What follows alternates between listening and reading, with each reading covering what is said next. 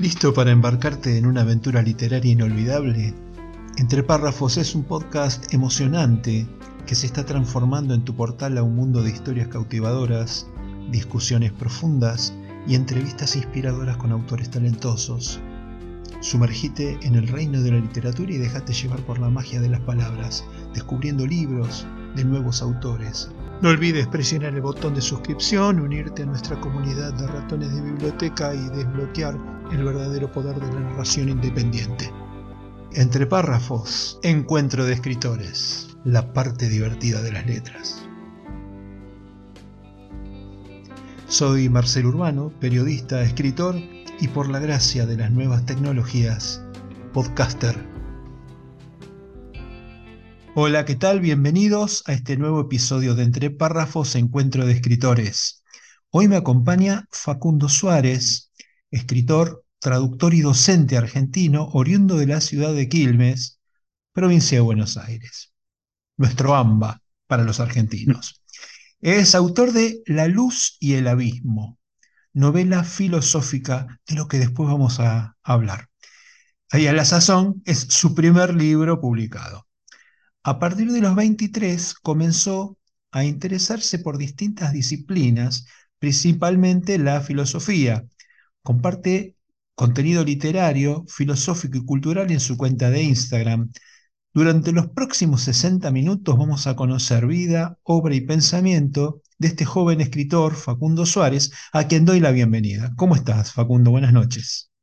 ¿Qué tal? Buenas noches. Bueno, muchas gracias por concederme este espacio, por la presentación eh, y bueno, un gusto poder tener la posibilidad de charlar con vos por este espacio también. Bueno, por mi parte también, muy motivado por conocerte y para que nos cuentes y te saquemos la mayor cantidad de jugo posible eh, con tus cosas, eh, tu modo de, ver la vida, de, ver de, filosofar, ya que es un tema del cual vamos a hablar seguramente. Así que si estás listo, arrancamos.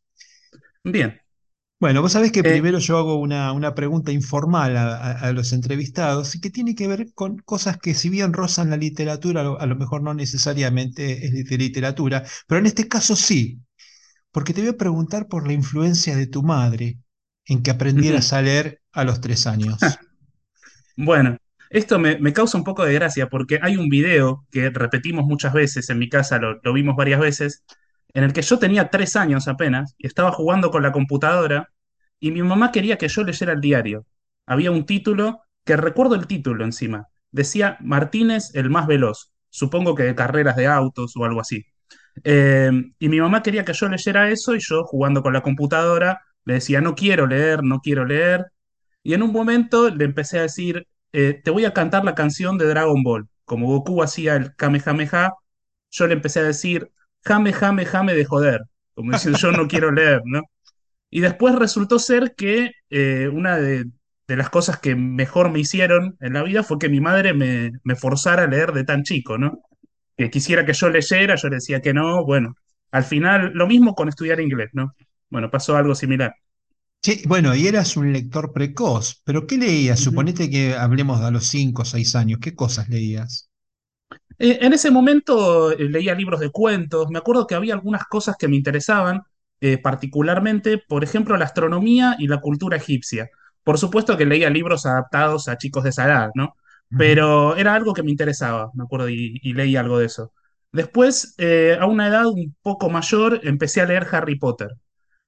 Toda la literatura que me influyó como escritor vino después, en la adultez, pero a esa edad y después más o menos a los 6, 7 años, eh, ya leía Harry Potter y empecé a leer todos los libros de esa saga. Claro, es una edad, es una edad compleja porque vos empezás a leer eh, eh, libros con historias y lenguajes más complejos a una edad en que los pibes todavía están en otra cosa. a los siete años estar leyendo Harry Potter realmente es un avance, digamos, extraordinario o, o, poco común o fuera de lo común, digamos. Me imagino que sí, Sí, porque me acuerdo que yo lo leía, al mismo tiempo lo leía el ahijado de mi mamá, que era bastante mayor que yo, no me acuerdo exactamente, pero como si él tuviera 14 años y yo tenía 7, una cosa así. Y me acuerdo que encima los chicos más grandes de la escuela pasaban y pensarían, bueno, este es un raro, no sé. Porque no es que me hacían bullying ni nada, pero me hacían chistes de que yo estaba ahí leyendo y qué hacía leyendo tan chico, ¿no? ¿Y qué Así que, encontrabas en Harry Potter, por ejemplo?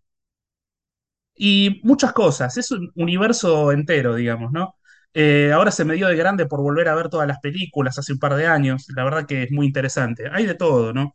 El desarrollo de los personajes, eh, me interesaba también las características que tenía cada una de las casas, ¿no? Que supuestamente los de Slytherin son más bien astutos, los de Hufflepuff son más abnegados, los de Gryffindor más valientes y así, ¿no? Y, y también tiene algo de filosofía, me parece, ¿no? Sí, es un tema que después le vamos a ocupar un rato, el tema de la filosofía, así que no, no spoileemos nada de eso. Eh, así que bueno, a los 7 8 años empieza la, la literatura, o en realidad las historias y los lenguajes más complejos. sí. ¿Y cu- cuándo y cómo se te da por el estudio de los idiomas y de la traducción? Eh, bueno, dos cosas distintas. Empecé a estudiar inglés también por mi madre, porque me mandó desde muy chico. Y eh, algo curioso, me empezó a gustar estudiar inglés recién a los 15, 16 años, más o menos. Porque empecé a escuchar mucha música en inglés. Eh, el punto de quiebre, diría yo, fue cuando tenía 16 años, que empecé a escuchar Pink Floyd, que fue mi banda preferida de ahí en adelante y que me influyó incluso en el pensamiento. Y bueno, quería leer, eh, escuchar las canciones y al mismo tiempo aprenderme la letra, ir leyéndola. Y entonces empecé a eh, ponerle más pilas al estudio del inglés. De todos modos, ya en ese momento llevaba unos 8 o 9 años de, de ir a clases de inglés en las que prestaba atención y demás, ¿no? Eh, porque fui al principio cuando era muy chico, pero bueno, era mucho de juego. Eh, pero cal- podríamos calcular que desde que empecé a estudiar inglés hasta ahora habrán pasado unos 18 19 años. Eh, sí, no, unos 20 años o, o un poquito más, sí. Así que, y, y el estudio de, de traducción eh, viene por otra cuestión, porque yo cuando tenía 18 me estaba preparando para rendir el examen, el CAE, que es el examen de inglés avanzado que viene después del First Certificate. Eh, y bueno, ya tenía un nivel avanzado de inglés y tenía varias opciones dentro de lo que yo quería estudiar. Eh, después, si querés, hablamos un poco más de eso, porque es un camino que yo digo que fui estrechando de a poco, ¿no? Que tenía muchas posibilidades, no sabía bien qué hacer, pero sabía que iba por el lado de lengua, humanidades, idiomas, que iba por, por esa rama, lo que en la escuela se clasifica como lengua y sociales. y esto lo veías en la secundaria, eh, Facundo?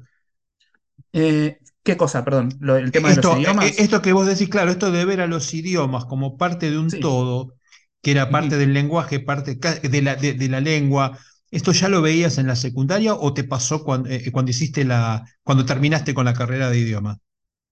Eh, no, no, esta idea yo la tenía ya a los 17 años más o menos, eh, porque tenía que elegir qué iba a hacer después. Yo sabía que algo quería estudiar, pero no estaba bien seguro de qué.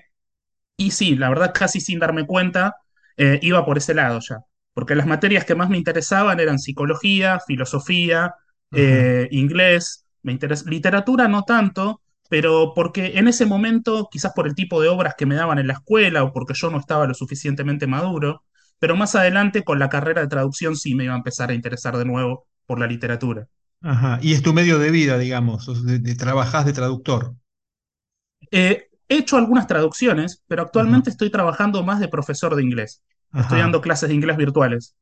Perfecto. ¿Que lo haces para alguna de estas, de estas eh, em, marcas internacionales o es por cuenta propia o, o una empresa Eh, argentina? Eh, di clases en varios institutos de inglés Ajá, y ahora estoy dando eh, varias clases en un solo instituto con el que me quedé y aparte tengo algunos alumnos particulares. Pero me gusta quedar abierto a, a las posibilidades porque Eh, digo, soy una persona que, que pienso que cuando uno hace lo que le gusta, se suele pensar que si uno hace lo que le gusta, que ya está, ¿no? Ya no tiene que hacer más nada y todo va a estar bien. Y yo creo que incluso lo que a uno le gusta puede volverse tedioso si uno lo hace muchas horas por día, todos los días.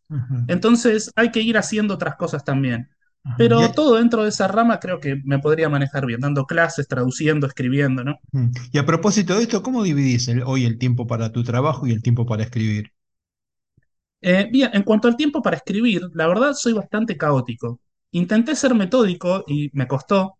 Eh, no sé si podré, tengo que, ver cómo me puedo organizar con eso, ¿no? Eh, en cuanto a las clases, no tengo opción, porque tengo un horario en el que me tengo que conectar y, es en ese horario y ya está, ¿no? Eh, pero en cuanto a la escritura, depende. A veces tengo semanas en las que a la noche, todas las noches después de cenar, me pongo a escribir y quizás después pasan dos o tres días que no escribo nada y el sábado me levanto y estoy tres horas escribiendo. Así que no soy muy organizado con eso. Pero Mm. tampoco me gusta la idea de sentarme todos los días a escribir eh, porque sí, ¿no? Depende más bien de las cosas que se me vayan ocurriendo y bueno, eso depende a su vez en gran medida de las lecturas. Ajá, y eso y tiene, no tiene que ver también con la inspiración. eh, digamos, a mí me pasa que yo escribo mm, más cuando estoy inspirado, o mejor cuando estoy inspirado, que cuando lo tengo que hacer por razones de, de ganar tiempo, de av- avanzar o adelantar algún, algún, algún, algún texto, digamos. Pero ah, me gusta más escribir cuando estoy inspirado. ¿Te pasa más o menos eso? Claro, tenés razón, sí, sí, por supuesto. Lo que me pasa también es que muchas veces estoy inspirado, se me ocurren las ideas en contextos muy al azar, ¿no? Como decir, son las 3 de la mañana, me estoy por ir a dormir y se me ocurre una idea y bueno, anoto algo y después lo desarrollo. O salgo a caminar o estoy en el colectivo, se me ocurren en momentos inoportunos a veces. Ah, ¿y qué Bueno, cosas cuando te sucede eso lo anoto. Eh, no sé, a ver, no estoy seguro, pero sé en gran- que en gran medida es la lectura lo que me ayudó a, a tener ideas para escribir. Y a veces pienso que cuesta ser original. Por un lado, leer ayuda a tener más ideas para escribir, pero hace más difícil que uno tenga ideas propias. O quizás uno piensa que uno tuvo una gran idea y resulta que la tuvo otro escritor antes, ¿no? Entonces, Mm. es, es una doble vara lo, lo que me pasa con eso. Ajá. Eh, de, de toda- de todas las cosas que has leído, que, que aparentemente son muchas, ¿qué formato literario es el que más te gusta? ¿O te entretiene o te apasiona? Y descubrí también que lo que más me gusta son las novelas filosóficas, las novelas que tienen cierto contenido filosófico. Eh, tengo, de hecho, tres autores que yo diría que son mis preferidos, que son Dostoyevsky, Albert Camus y Yukio Mishima, que Yukio Mishima es el de los que más recientemente leí, ¿no? sí, Eh, y a su vez ahora me interesa Carson McCullers, me gustaría empezar a leerla. Eh, son todos autores que comparten esas características. Narrativa, pero que se centran en gran medida en los pensamientos, en la política, en los sentimientos de los personajes. Me interesa más eso que los hechos. bien. Em, debe haber libros que te han marcado y, y que han influenciado, eh, por lo que dijiste, como de alguna forma tu obra, digamos, eh, tu obra literaria. ¿Qué- cuáles son esos libros y esos autores? Ah, Hay muchos. Eh, yo diría que el que más me influyó no es una obra literaria, sino filosófica. Es El ser y la nada de Jean-Paul Sartre. Eh, en en cuanto a obras literarias, hay dos etapas en las que tuve mucha influencia de varios escritores. Cuando tenía 19 o 20 años, empecé a leer algunos libros para literatura inglesa en la universidad. Y los autores que más me influyeron fueron los de las distopías. Me gustó mucho ajá, Orwell, eh, Aldous Huxley, Ray Bradbury, y que todos escribieron obras más o menos similares y que todas me parecieron brillantes a su modo y, y me interesaron mucho. Y más adelante, recién a los 20 24 años más o menos, después de haber leído El ser y la nada, creo que la obra que más me influyó en cuanto a obras literarias es Los demonios de Dostoyevsky que recuerdo que se me había hecho un poco aburrida al comienzo, pero el final es algo que se me quedó grabado. Que no quiero, bueno, si bien es una obra que quizás ya es muy conocida, para los que no la leyeron, no, sé si, eh, si debería revelar esa parte, ¿no? Pero hay, hay un pasaje que, que me marcó mucho, del personaje Kirillov. ujú. Decilo, por favor, porque lo- eh, eh, es, Sí, es- es- bien. Bien, perfecto. Entonces, eh, Kirillov es un personaje que se presenta como un nihilista, ¿no? Como si no le importara nada. Que para él nada tiene valor, le da igual vivir que morir. Entran a la casa y se comen toda la comida y él le da lo mismo. Y resulta que en un momento él dice que quiere, eh, que quiere morir y dice que se va a suicidar para ayudar a la causa de sus compañeros revolucionarios, ¿no? Y demás que en realidad dice, puesto que todo me da lo mismo, si esto los ayuda a ustedes, lo voy a hacer, ¿no? Y acá viene lo importante, que uno de esos chicos, de, de- ese grupo, va, de hombres ya, le pregunta, eh, lo que no entiendo es por qué usted dice que es Dios, dice, ¿no? Y él dice, si Dios no existe, yo soy Dios. Y ahí está esta cita, que es la que más me marcó, que dice, porque eh, si Dios existe, toda la voluntad le pertenece. y frente a su deseo no soy nada, dice. Pero si no existe, me pertenece toda la voluntad y debo proclamar mi propio designio. Y ahí e, eso en gran medida lo toma Albert Camus en el mito de Sísifo. Así que yo creo que mi pensamiento, mi, eh, los fragmentos que más me marcaron y demás van en esos tres libros, en El ser y la nada de Sartre, en Los demonios de Dostoyevsky y después en el mito de Sísifo de Albert Camus, que fue el escritor que, que más me influyó. Bien, pero bueno, vos no hiciste una preparación académica de filosofía, solamente sos como un autodidacta. Claro, sí, en gran medida sí. Sí, sí, vino por cosas de la vida, porque en un momento, eh, por una casualidad, no sé si pre- preferís que lo cuente acá, estaba Sí, viendo vamos, vamos, vamos, vamos. Vamos, vamos, Sí, porque eh, estaba trabajando en, en un estudio jurídico en el momento, en ese momento, y eh, no es que no me gustara el trabajo al principio, pero me pasó eso, de que con el tiempo se me empezó a hacer un poco tedioso. Llegaba a mi casa cansado y me preguntaba qué estoy haciendo con mi vida, que voy a la oficina, vuelvo y cuando vuelvo ya no, no puedo pensar en nada, no puedo leer. Y empecé a, a escuchar eh, programas de filosofía. El primero que escuché fue uno de Darío Stanschreiber, sí, que me había llamado la ídolo. atención.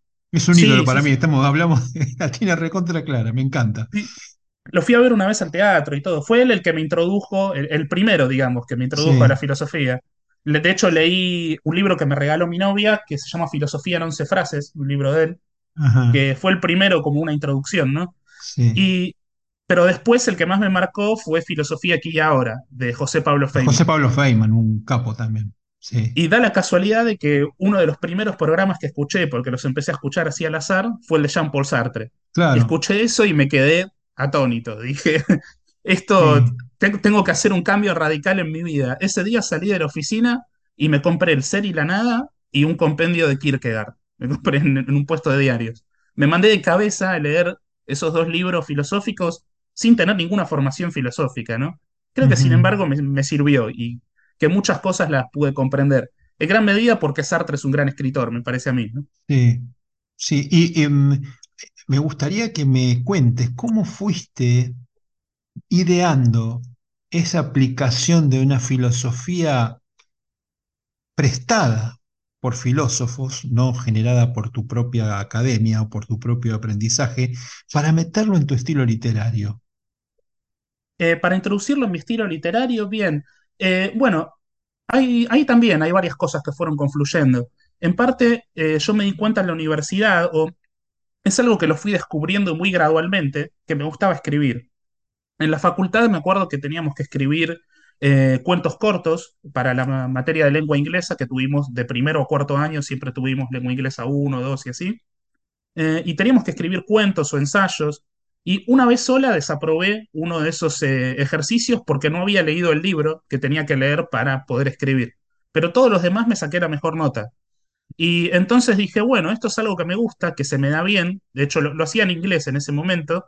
Y dije, me gustaría empezar a escribir. Y de a poco empecé a escribir cuentos, empecé a escribir cosas que me pasaban y a plasmar parte de lo que leía en otras obras.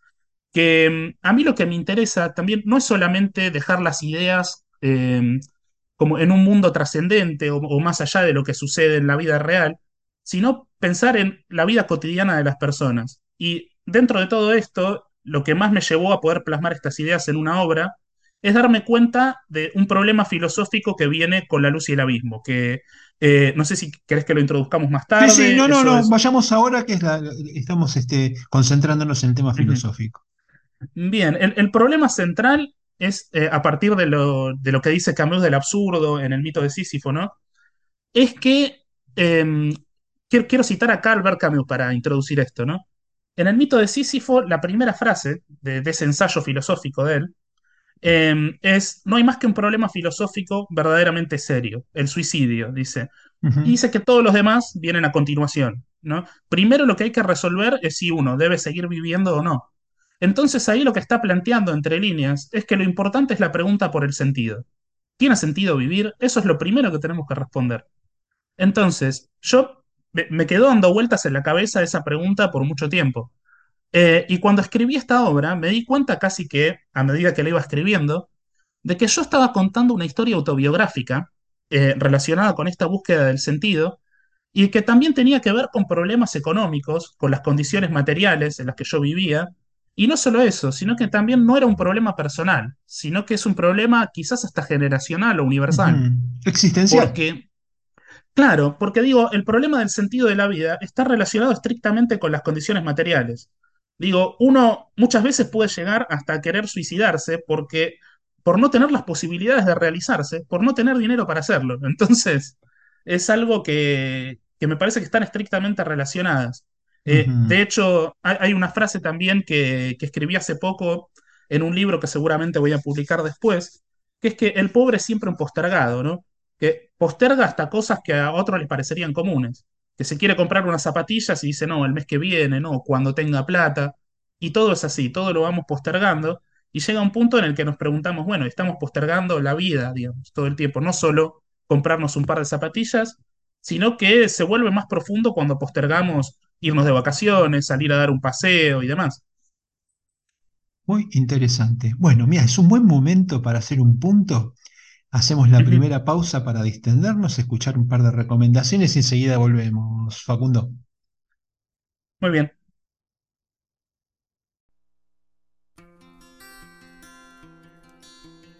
Quiero invitarte a que me sigas en mis redes. Podés hacerlo por Facebook, Instagram, YouTube, etcétera. Con tu apoyo puedo seguir creciendo para entregar mejores programas cada vez más atractivos.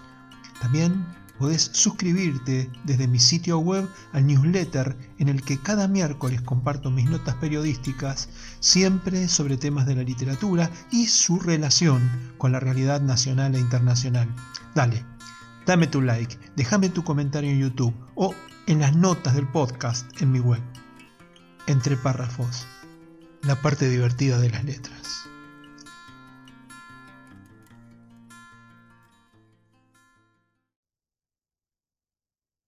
Estamos de regreso con nuestro invitado Facundo Suárez, repasando su historia, su obra y su pensamiento. Y habíamos quedado en la aplicación de sus conocimientos autodidácticos de la filosofía en su obra. Y te quería hacer un comentario que es un poco autorreferente, y te voy a pedir disculpas por eso, pero que es muy pertinente a lo que contaste vos. Y tiene que ver con mi tercera novela.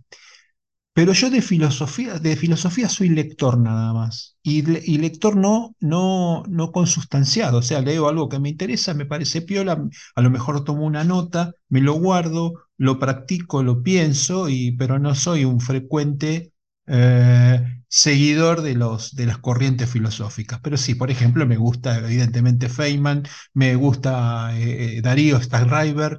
Eh, bueno, en eso coincidimos mucho. Para mi tercera novela, el personaje principal es profesor de filosofía en, en, la Universidad de Buenos Aires. Solo por una cosa, porque yo quería empezar los capítulos con una reflexión filosófica sobre lo que íbamos a hablar. Eh, y me pareció, y el libro después quedó, quedó redondito, el libro se llama El ápice del tiempo, hay una, digamos, está, eh, es la búsqueda de, de, de, de, cierto conocimiento, pero bueno, no, no, no te voy a spoiler el libro, tampoco es importante porque estamos hablando de vos, yo solamente quería contarte esto, de que la uh -huh. filosofía me sirvió, solo, solo eh, imaginé la filosofía como un espacio de reflexión antes de cada capítulo, en, en, seis por lo menos de esos capítulos, seis empezaban con eh, opiniones filosóficas aplicadas al capítulo, pero venían de, de no sé, de filósofos distintos, ¿verdad? Eh, uh -huh. Y, y me, me, me, gustó mucho hacerlo. Muy bien, por lo que me contás parece que es algo que me va a interesar, así que después voy a, voy a averiguar para, para, ver por dónde no, te puedo comprar el libro. No, no, después, después arreglamos, yo te lo mando, no tengo problemas, este, para que lo leas y me cuentes, pero justamente es un libro donde la filosofía forma parte del libro sin yo ser un fanático como sos vos de la filosofía, ni, ni, uh -huh. ni aplicarlo de forma práctica. Vos, lo, vos, fíjate que estabas hablando del mito de Sísifo, de Sísifo y yo pensaba sí. en el mito de Sísifo más que nada por ese, eso de llevar piedra hasta la cima y no, no llegar a la cima y que se me vuelva a caer y, y intentarlo una claro. y otra vez. Eso es un poco, desde mi forma de ver, el laburo del escritor. El escritor y en, en, parte sí, ¿no? Porque claro, siempre volver a empezar. Es todo el tiempo volviendo a empezar y además remando en un, en un terreno barroso, cuesta arriba, y que es, eh, que es una especie de maldición, la maldición de los editoriales y del mercado editorial. Así que bueno, mira cómo, cómo terminamos redondeando lo que fue tu comentario sobre la filosofía. Pero bueno, seguimos adelante, discúlpame esta, esta, este comentario autorreferencial, pero me parecía pertinente que lo charláramos porque coincidimos en esto. Es muy interesante es comenzar este, reflexionando más allá de que no sea nuestro, en, mi caso no es mi métier, yo no soy filósofo, pero me, era lo veía tanto el capítulo, eh, eh, que los capítulos eh, pensados en, un sentido filosófico, para, para, obligar al lector a que primero reflexione de lo que va a leer a continuación, este, de una forma, pero además este, lo hice pensando de manera que lo pensaba no no Kant, lo pensaba el, eh, como él, o en sus palabras lo pensaba el, protagonista. Claro, me parece una gran idea. Claro, me va a interesar. El protagonista decía, en palabras de Kant, y después lo vemos aplicado. Y, entonces, ¿por qué usaba eso? Porque era el, un, soft landing a lo que iba a ser el capítulo, a lo que, de lo que iba a hablar es en ese capítulo. Qué bien, qué bien, qué bueno que me comentes esto, la verdad, porque es algo que me interesa, justamente por lo que te decía antes, ¿no? Por el tipo de obra que es, me parece que es algo que va dentro de lo que más me gusta leer. Bien, bien. Bueno, y entonces ahora sí vamos a empezar a hablar de literatura. ¿Qué, qué, qué piensas del oficio literario? ¿Tenés el sueño el día de mañana de vivir de la literatura? Eh, no lo sé, por supuesto, sí, en realidad sí, me gustaría, ¿no? Vivir de la literatura. Eh, lo que pienso es que probablemente no a cualquier precio, ¿no? Porque para mí lo más importante es que el escritor sea auténtico, que escriba lo que quiere escribir, pero no como un capricho, sino como un compromiso en gran medida, que, con un compromiso con su pensamiento, con su época eh, o con lo que el escritor quiera comprometerse.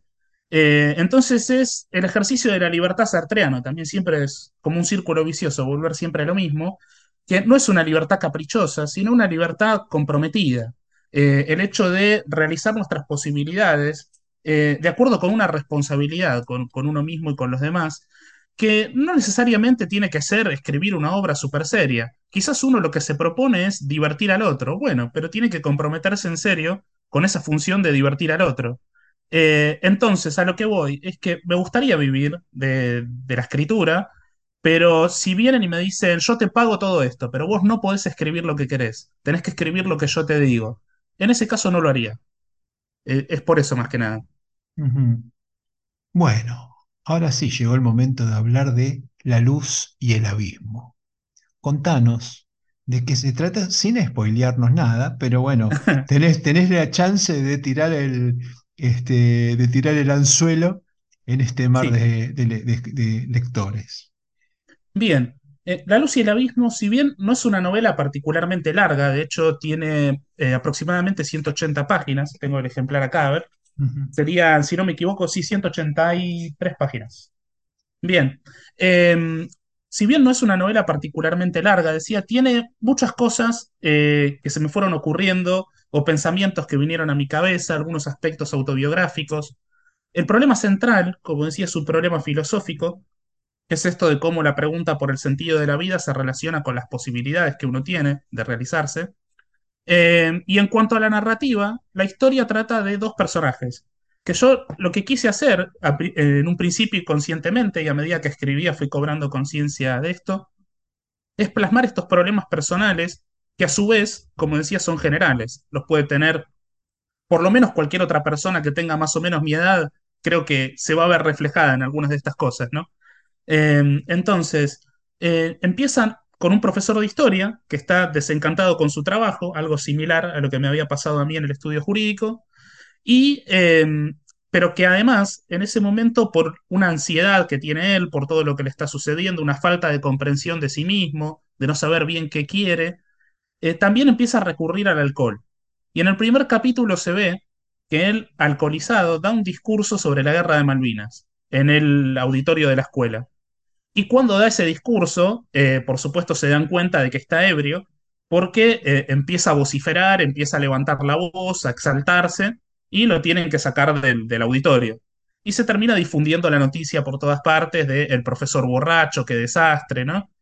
Eh, y a él los pulsan de la escuela. Eso es lo que sucede al principio del primer capítulo. Y ahí se desencadenan un montón de cosas que tienen que ver con una búsqueda personal de este personaje que se llama Wilfredo. Que Wilfredo lo que va a buscar es qué es lo que él quiere hacer en la vida. Y a partir de ahí podríamos introducir el título, ¿no? Que es La luz y el abismo. Yo lo pensé por este lado, por decir, ambos personajes, tanto Wilfredo como el personaje que va a venir después, un camarero que se llama Jorge, tienen una búsqueda existencial que tiene que ver con el arte en ambos casos. Ambos, a su modo, buscan el arte y el conocimiento, que lo identifiqué con la luz, ¿no? Pero pensé eh, en esa búsqueda, sobre todo si se obsesionan demasiado con esa búsqueda, pueden llegar a caer en un precipicio, figurativamente, por eso el abismo. Y por eso también eh, la imagen que aparece en la tapa, que es como si fuera un Ícaro con zapatillas, ¿no? Un hombre de esta época al que le puede suceder lo mismo que a Ícaro, en la búsqueda de la luz, que se le derritan las alas y caiga en el abismo, ¿no? Eh, entonces es más o menos eso. En el medio hay muchas otras cosas.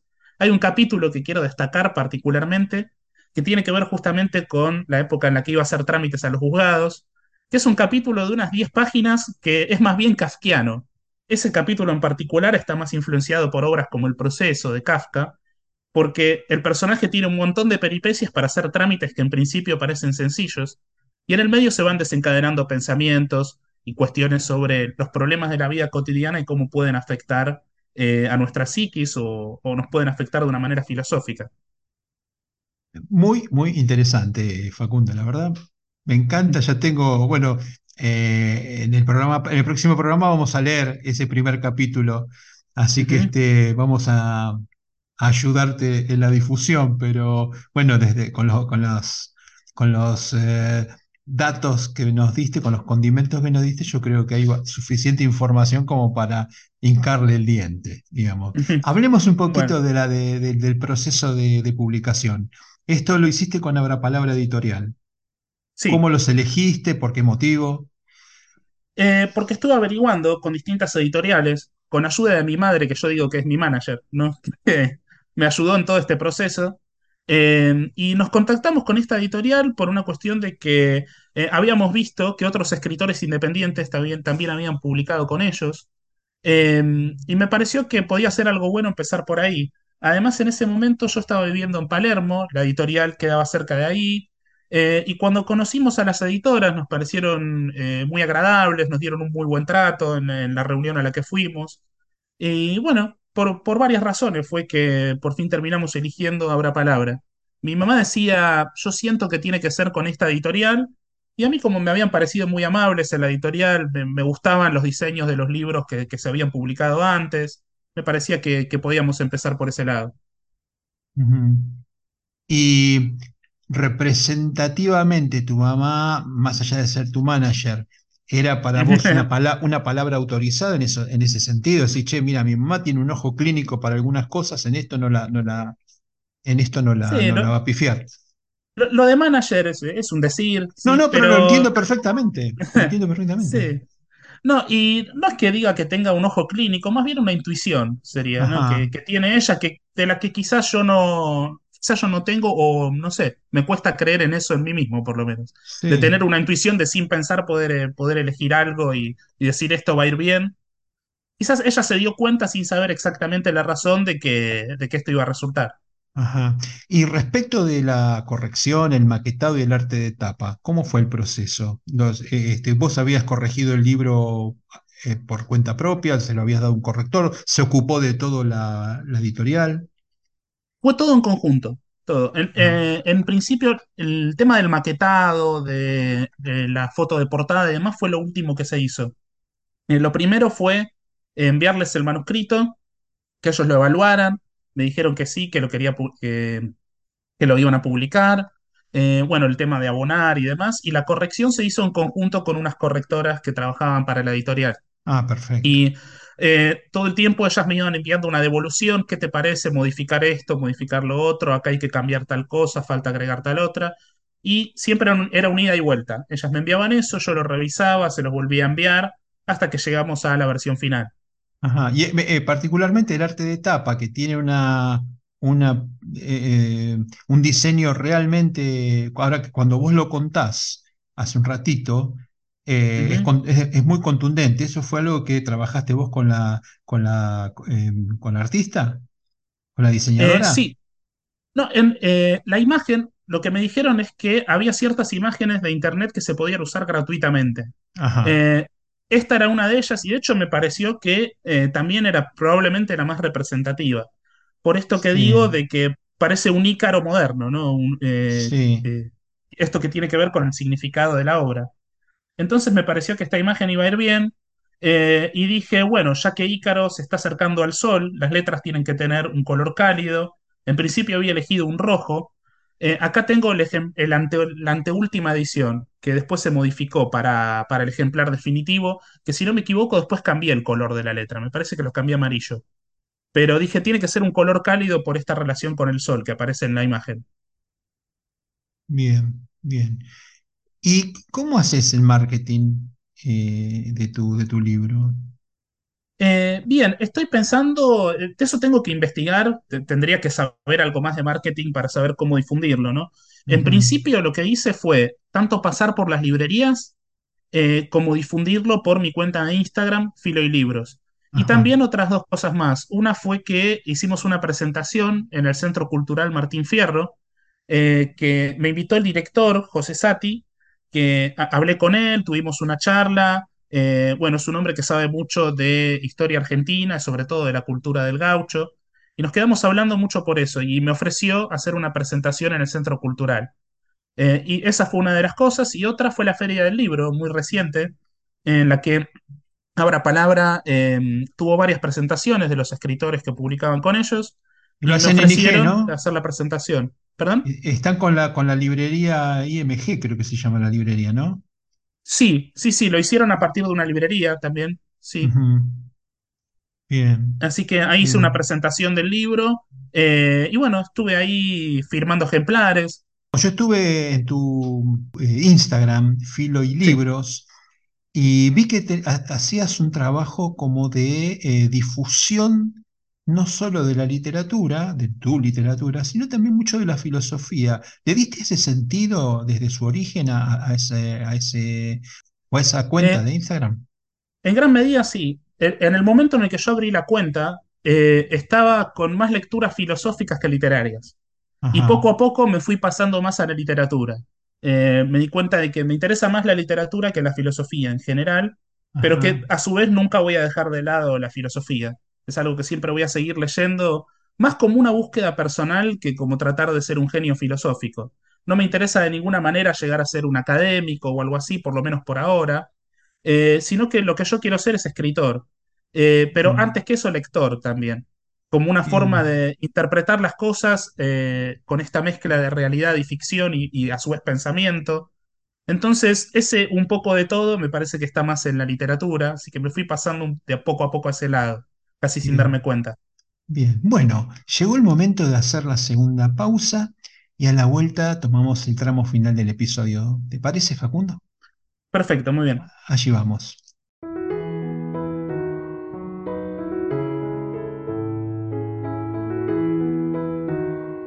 Quiero invitarte a que te suscribas gratuitamente a mi canal de iVoox. Solo con apretar el botoncito de suscribirse en el player de este podcast vas a recibir información, novedades y sorteo de libros.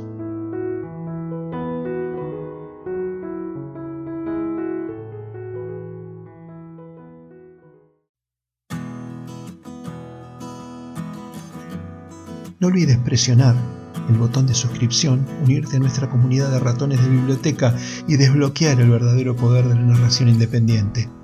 Entre párrafos, encuentro de escritores, la parte divertida de las letras.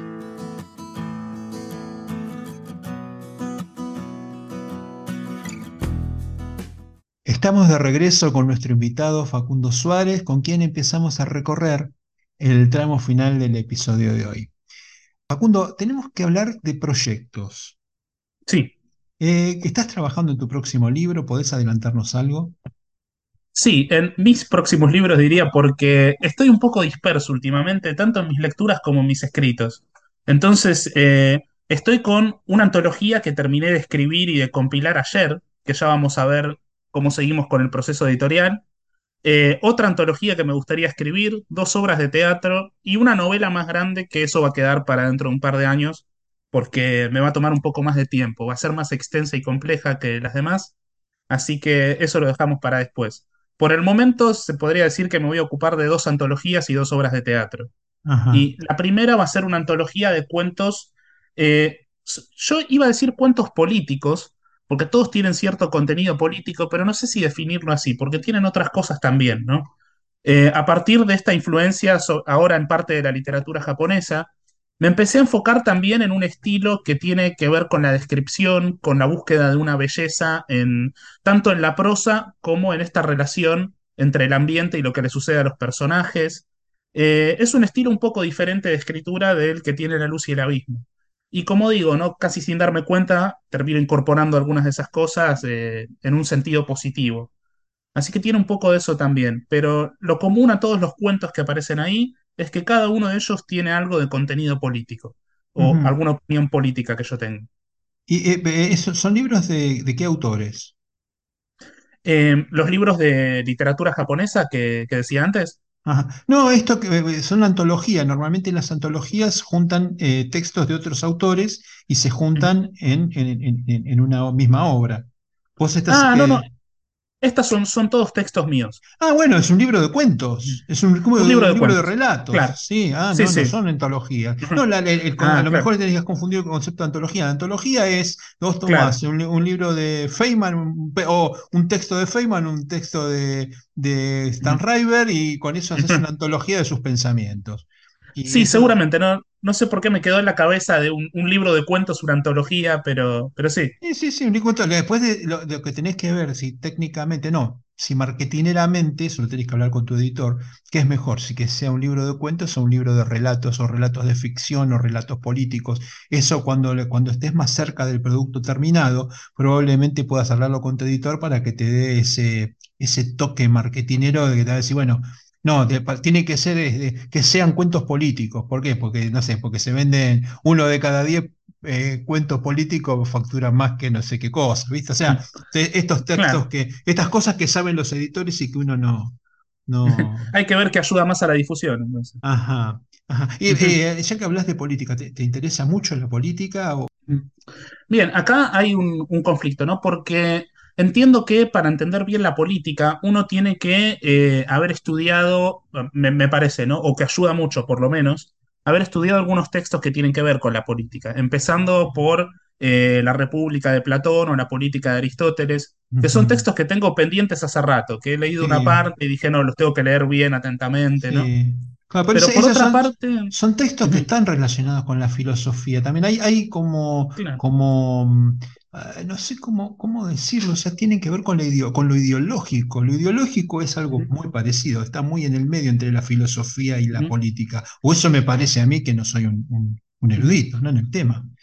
Claro, no, no, yo tampoco me, me considero uno, pero lo que pienso es que eh, no los puedo pensar escindidas y que hasta la política es una rama de la filosofía.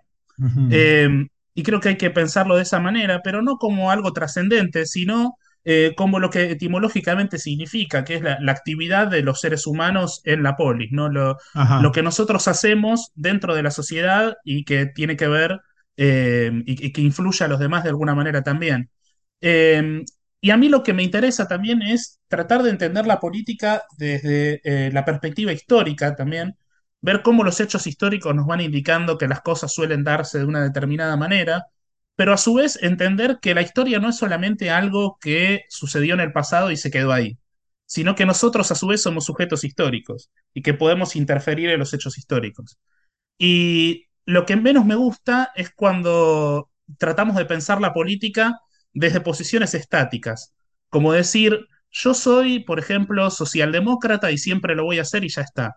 Y no, porque quizás hay elementos de algún otro movimiento que nos parecen mejores que los que están dentro de la sociedad, de la socialdemocracia, o hay algo que dijo un socialdemócrata que nos parece mal.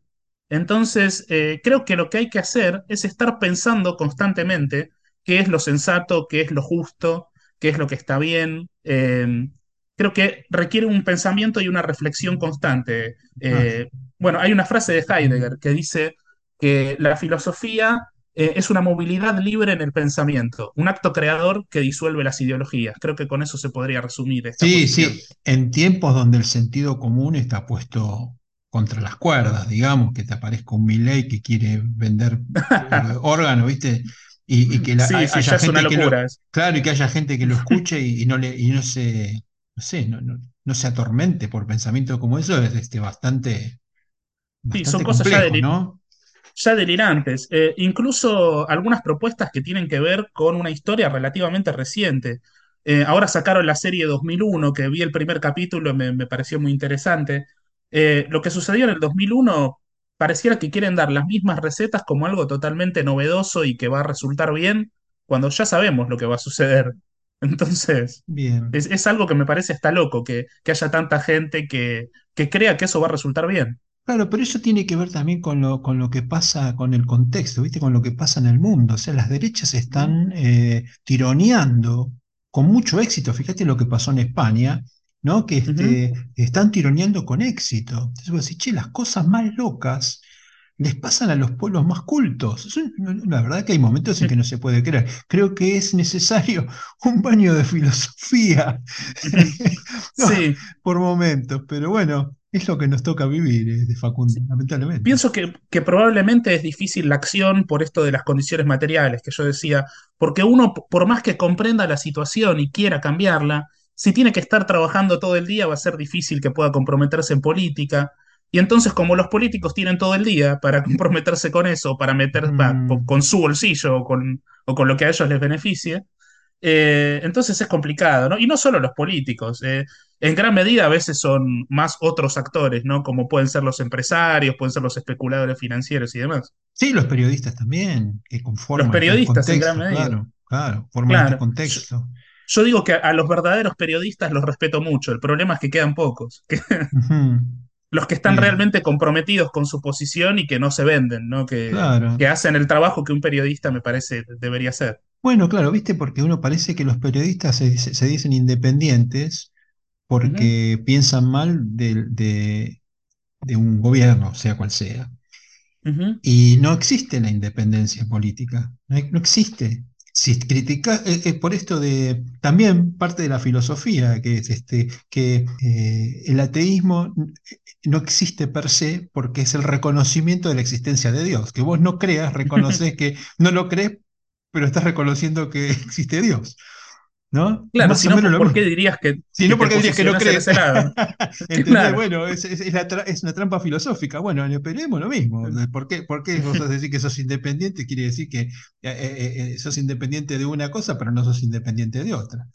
Este, claro. así que no, eh, eh, eh, yo creo que es más honesto decir desde dónde hablas y cuál Sí, es, cuál es seguro. tu creencia, cuál es tu creencia, qué es lo que defendés, y bueno, desde ahí, y decir la verdad, que eso es lo que, eh, y esto también es un tema absolutamente filosófico la, la existencia de la verdad es, este, es un don. La, la verdad es un don que nos han dado y que no sabemos, este, no, no, no, no estamos sabiendo eh, utilizar.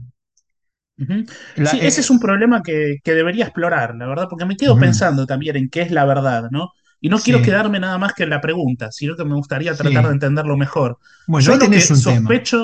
Es que no hay una verdad absoluta y que si la hay es algo que nos excede y que no importa saberlo o no. Que lo importante es saber cuáles son las mentiras que nos venden como verdades, como decía José Pablo Feynman, ¿no? Ajá, Eso es exactamente. algo que nos puede ayudar. Sí, pero eh, eh, te, te invito a que lo profundices porque hay, hay, la, la- eh, la verdad es, este, es un don. Es una, Claro, es, es, este, tiene que ver con la ética, con la moral, con un montón de cosas que son prácticas y existen. Así que desconocer la, existencia de la verdad es bastante, bastante complejo, digamos, porque no puede ser que dos cosas sean, dos cosas opuestas sean la verdad. No puede ser, ¿no? No, es, forma. Lo que sí puede suceder es que tenga distintas miradas. Entonces claro, podremos bueno, decir, eh, che, mira, eh, lo blanco es blanco y lo negro es negro. No, no, che, mira, es la ausencia, lo blanco es la ausencia de, de lo negro. No, no es así, flaco, lo blanco es blanco. Esa es la verdad. Ah, una vez había escuchado, eh, estoy diciendo esto de oídas, ¿no? Que por ahí es un acto de irresponsabilidad, pero eh, que lo- los franceses en, en la época en la que escribía Sartre, ¿no? Eh, venían con esta influencia de, con influencia de Nietzsche o quizás de incluso de autores nihilistas, y con esta idea de que, eh, de que no, no hay hechos, sino que hay interpretaciones de los hechos y nada más, ¿no? sí, Bueno, resulta que después de ver toda la muerte y la destrucción, la ocupación francesa, ¿no? Todo lo que sucedió eh, durante la Segunda Guerra Mundial, dijeron, no, hay hechos objetivos. Si hay un tipo que lo, se lo llevan a un campo de concentración, lo, lo matan de hambre o lo, lo meten en una cámara de gas, no hay muchas interpretaciones posibles de ese hecho. exacto, Es, es algo que está sucediendo de una manera determinada y es así. ¿no? Eh, interpretarlo como, por ejemplo, no sé, un acto de beneficencia hacia ese hombre sería una locura. ajá, sí, sí. Y bueno, es, este, es interesantísimo el tema, lo que pasa es que nos, nos, nos, nos- nos vamos a seguir enroscando y no vamos a poder salir. Pero vamos a seguir hablando de filosofía con Sí. una pregunta que yo suelo hacerle a mis, a mis entrevistados, que tiene que ver con la ausencia, con el acto de ausencia de uno, cuando uno se retira, cuando uno se va de la vida, deja un, un espacio y yo lo, mm, lo bajo a tierra preguntándole a mi entrevistado, ¿cómo, cómo te gustaría que te recuerden? No sé, me resulta difícil responder a esa pregunta, porque no sé si me, importaría tanto que me recordaran. Lo que sí pienso, eh, a veces me contradigo, ¿no? Porque en lo que pienso que sí me gustaría que me recordaran es cuando pienso en escritores que a mí me influyeron mucho y digo, mira este tipo, ¿no? Por ejemplo, Mishima, digo, falleció en 1970, una de mis obras preferidas la escribió él en Japón 25 años antes de que yo naciera y el tipo ni se imaginaba que yo la iba a leer. Digo, me gustaría eso, más que nada. Escribir un libro y que quizás, no sé, dentro de 30 años o 50, un chico que esté en Zimbabue, en, O en mañana, Indonesia o en Canadá, o mañana o dentro de sí. 100 años o cuando sea, un chico o una chica de cualquier parte del mundo abra el libro y diga, uh, mirá lo que hizo este tipo, cómo me influyó. O sea, el mismo pensamiento que tengo yo con Albert Camus, con Mishima, que lo tenga otro conmigo en algún momento, ¿no? ¿Sabes qué? Es, eso es lo que me gustaría. Sí, sí. No, no, me, me quedé pensando cuando hablamos hace un rato de, de la distopía y de Orwell. Eh, lo que temía, temía que no nos alcanzara el tiempo, entonces no quise profundizar. Pero me parece muy interesante eh, analizar algo con vos, eh, que es como, es como un juego.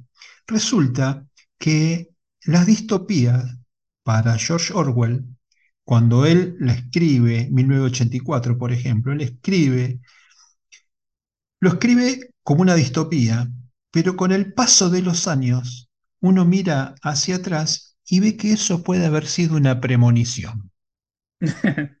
En parte sí. Sí, sí. ¿Entendés? Yo Y, eh, creo eh, que sí. lo mismo lo escribí la semana pasada en una nota, por eso este, me resultó tan interesante tu, tu forma de ver el mundo que te, lo, te, propongo el juego. O sea, bueno, las distopías al final terminan siendo eh, premoniciones.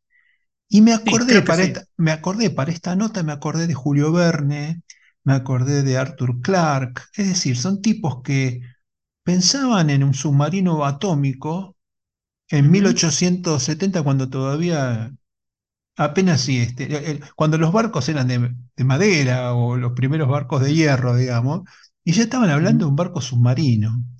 Y, y no- no- bueno, básicamente eso, que al, al final lo que uno ve como distópico termina siendo una, eh, como si fuera una premonición.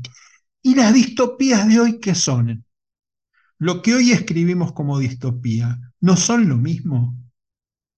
En parte sí, lo que pasa es que eh, me parece que es más difícil hacer una premonición hoy en día, porque tenemos las cosas un poco más claras eh, a partir de la tecnología, porque pienso que en gran medida esas distopías apelaban a un control de la población o alguna forma de controlar o de manipular a la población, y todo esto se hace con la ayuda de la tecnología.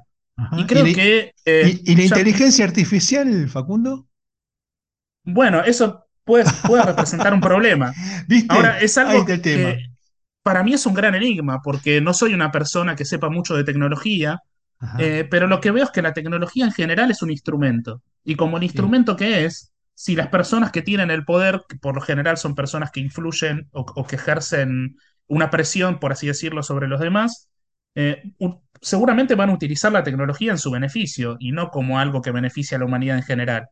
Entonces, el desarrollo de la tecnología, como dice Horkheimer en su libro de La crítica de la razón instrumental, viene a aniquilar la idea del hombre, que es lo que venía a exaltar justamente, ¿no? Hay una frase que dice, eh, que dice algo de eso, que la publiqué en Filo y Libros, que es más o menos esa la idea, que dice que la tecnología viene a destruir lo que venía a, ayudar a crecer, que es la idea del hombre.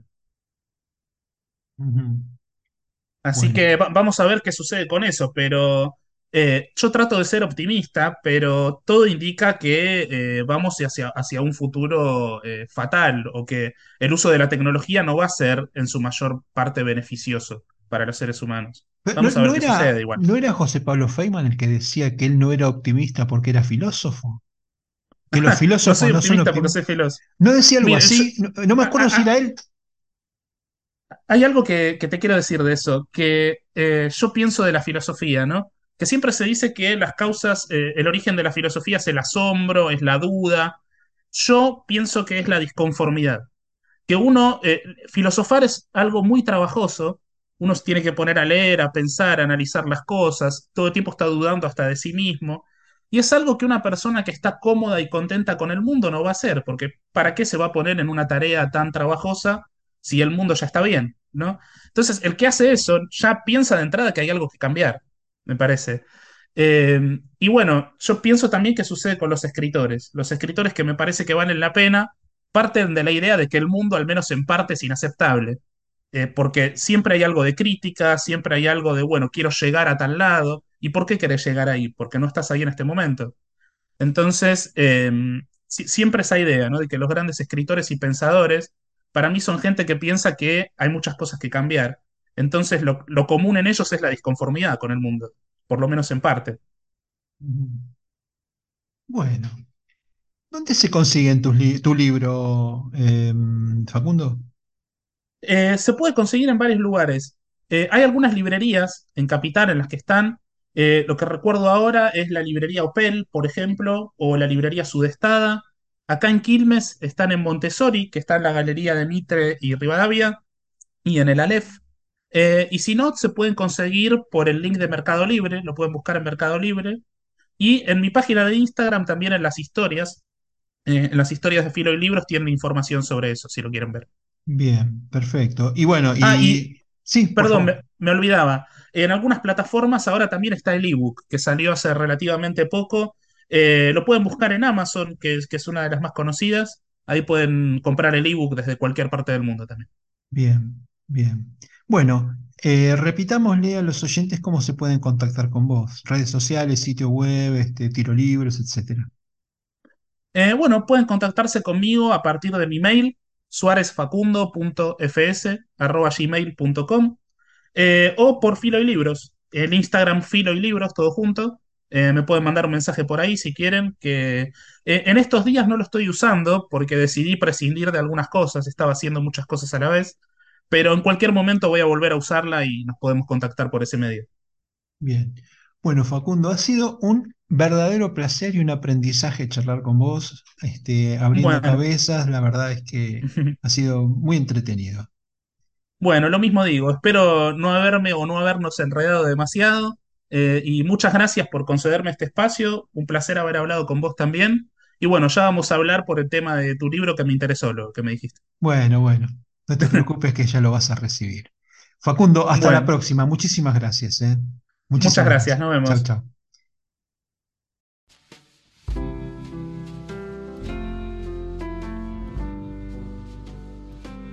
Hasta aquí, entre párrafos, encuentro de escritores un podcast emocionante sobre literatura independiente. Aquí estarás descubriendo libros donde las palabras cobran vida y las emociones desbordan. Unite a nuestra comunidad y descubrí la magia de la literatura en cada episodio. Suscríbete ahora y comienza tu viaje literario. Soy Marcelo Urbano, periodista, escritor y por la gracia de las nuevas tecnologías, podcaster. Te espero en el próximo programa.